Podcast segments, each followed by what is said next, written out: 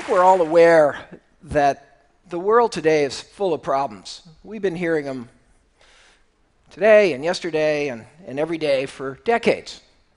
Serious problems, big problems, pressing problems, poor nutrition, access to water, climate change, deforestation, lack of skills, insecurity, not enough food, not enough health care, pollution.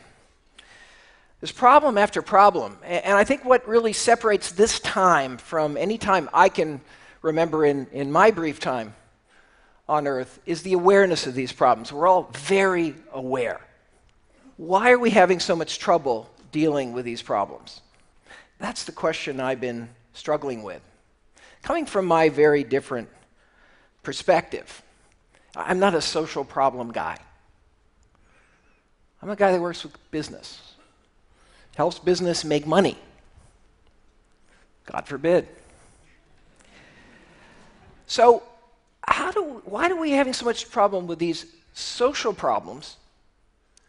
And really, is there any role for business? And if so, what is that role? I think that in order to address that question, we have to step back and think about how we've understood and pondered both the problems and the solutions to these great social challenges that we face. Now, I think many have seen business as the problem, or at least one of the problems, in many of the social challenges we face. You know, think of the fast food industry, the drug industry, the banking industry. You know, this is a low point in the respect for business. Business is not seen as the solution, it's seen as the problem now for most people. And, and rightly so in many cases. There's a lot of bad actors out there that have done the wrong thing, that actually have made the problem worse. So this perspective is perhaps justified. How have we tended to see the solutions to these social problems? These many issues that we face in society. Well, we tend to see the solutions in terms of NGOs, in terms of government, in terms of philanthropy. Indeed, the kind of unique organizational entity of this age is this tremendous rise of NGOs and social organizations. This is a unique new organizational form that we've seen grown up. Enormous innovation, enormous energy, enormous talent now has been mobilized through this structure to try to deal with all of these challenges. And many of us here are deeply involved in that. You know, I'm a business school professor, but I've actually founded, uh, I think now, four nonprofits. Whenever I got interested and became aware of a societal problem, that was what I did form a nonprofit. That was, that was the way we've thought about how to deal with these issues. Even a business school professor has thought about it that way. But I think at this moment, we've been at this for quite a while. We've been aware of these problems for decades. We have decades of experience with, the, uh, in, with our NGOs and with our government entities, and there's an awkward reality. The awkward reality is we're not making fast enough progress. We're not winning.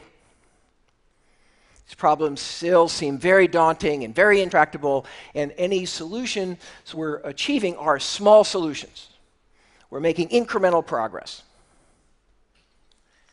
What's the fundamental problem we have in dealing with these social problems? If we cut all the complexity away, we have the problem of scale. We can't scale. We can make progress, we can show benefits, we can show results, we can make things better. Uh, we're helping, we're doing better, we're doing good. We can't scale. We can't make large scale impact on these problems. Why is that? Because we don't have the resources.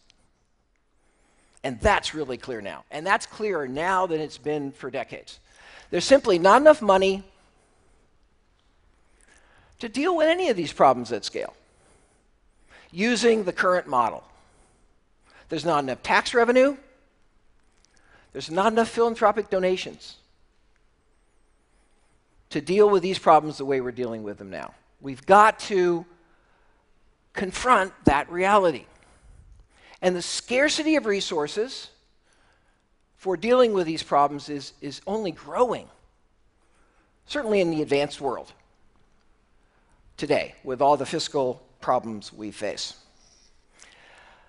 So it's, if it's fundamentally a resource problem, you know, where are the resources in society?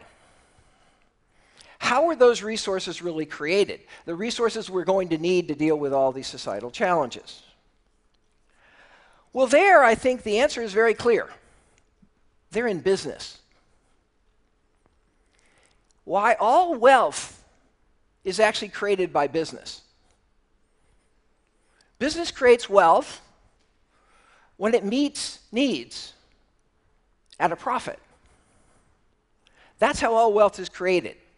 It's meeting needs at a profit that leads to taxes and that leads to incomes and that leads to charitable donations. That's where all the resources come from. Only business can actually create resources. Other institutions can utilize them to do important work, but only business can create them. And business creates them when it's able to meet a need at a profit. The resources are overwhelmingly generated by business. The question then is how do we tap into this? How do we tap into this? Business generates those resources when it makes a profit. That profit is that small difference between the price and the costs it takes to produce whatever solution business has created to whatever problem uh, they're trying to solve. But that profit is the magic. Why? Because that profit allows whatever solution we've created to be infinitely scalable. Because if we can make a profit, we can do it for 10, 100, a million, a 100 million, a billion. The solution becomes self sustaining. That's what business does when it makes a profit. Now, what does this all have to do with social problems?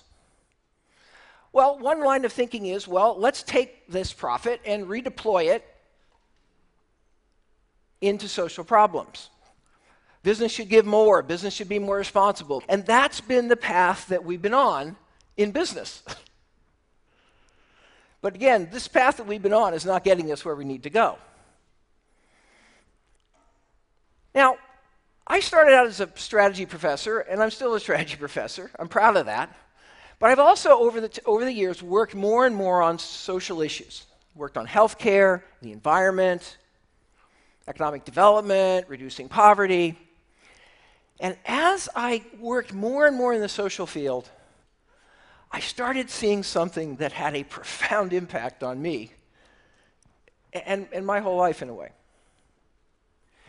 The conventional wisdom in economics and the view in business has historically been that actually um, there's a trade off between social performance and economic performance. The conventional wisdom has been that business actually makes a profit by causing a social problem. Classic example is pollution. If business pollutes, it makes more money than if it tried to reduce that pollution. Reducing pollution is expensive, therefore, uh, uh, businesses don't, don't want to do it.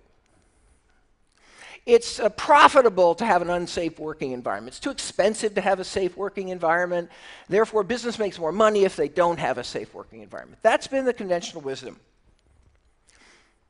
A lot of companies have fallen into that conventional wisdom. They resisted environmental improvement, they resisted workplace improvement. Uh, that thinking has led to, I think, much of the behavior that we have come to criticize in business, that I come to criticize in business. But the more deeply I got into all these social issues, one after another, and actually the more I tried to address them myself personally in a few cases through nonprofits that I was involved with, the more I found actually that the reality is the opposite. Business does not profit from causing social problems, actually, not in any fundamental sense. That's a very simplistic view.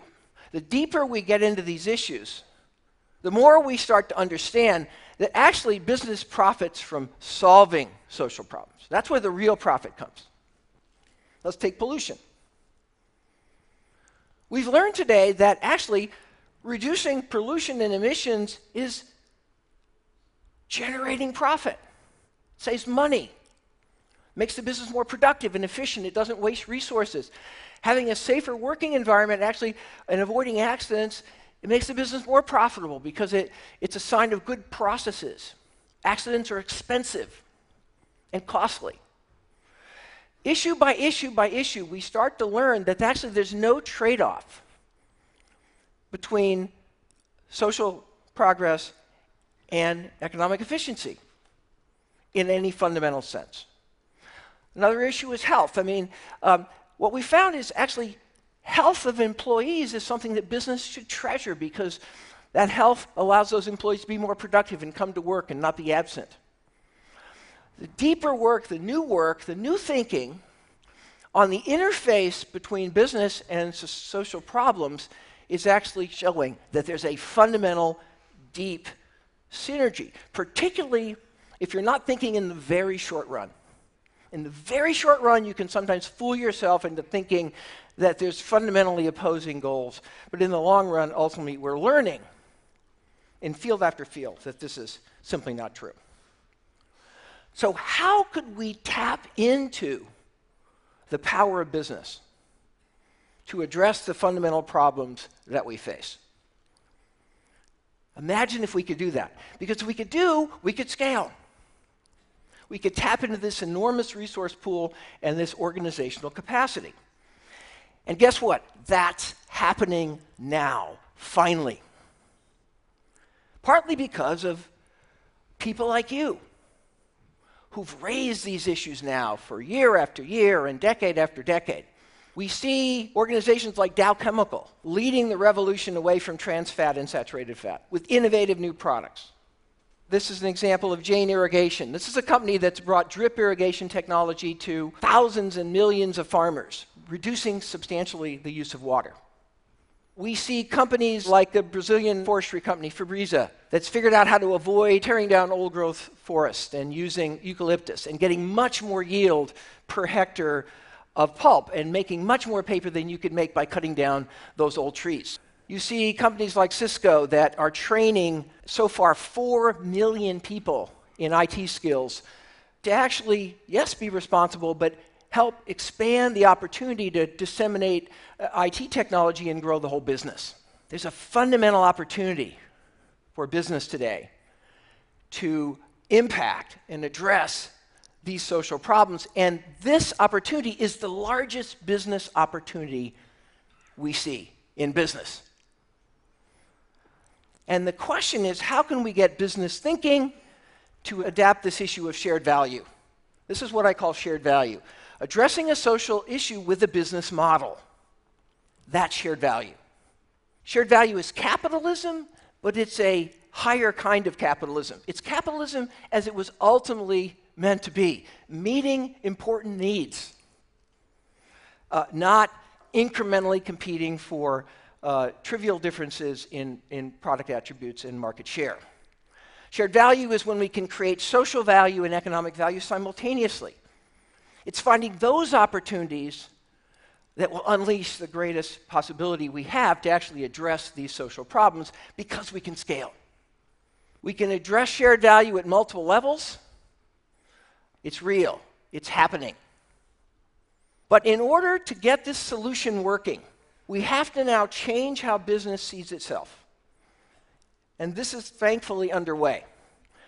Businesses got trapped into the conventional wisdom that they shouldn't worry about social problems, that this was sort of something on the side, that somebody else was doing it.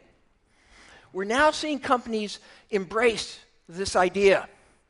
But we also have to recognize business is not going to do this as effectively as if we have NGOs and government working part, in partnership with business. The new NGOs that are really moving the needle are the ones that have found these partnerships, that have found these ways to collaborate. The governments that are making the most progress are the governments that have found ways to enable shared value in business rather than see government as the only player that has to, you know, call, call the shots. And government has many ways in which it can impact the willingness and the ability of companies to compete in this way. I think if we can get business seeing itself differently, and if we can get others seeing business differently, we can change the world. I, I know it. I'm seeing it. I'm feeling it. Young people, I think, my Harvard Business School students are getting it. We can, if we can break down this sort of divide, this unease, this tension, this sense that we're not fundamentally collaborating here in driving these social problems, we can break this down, we finally, I think, can have solutions. Thank you.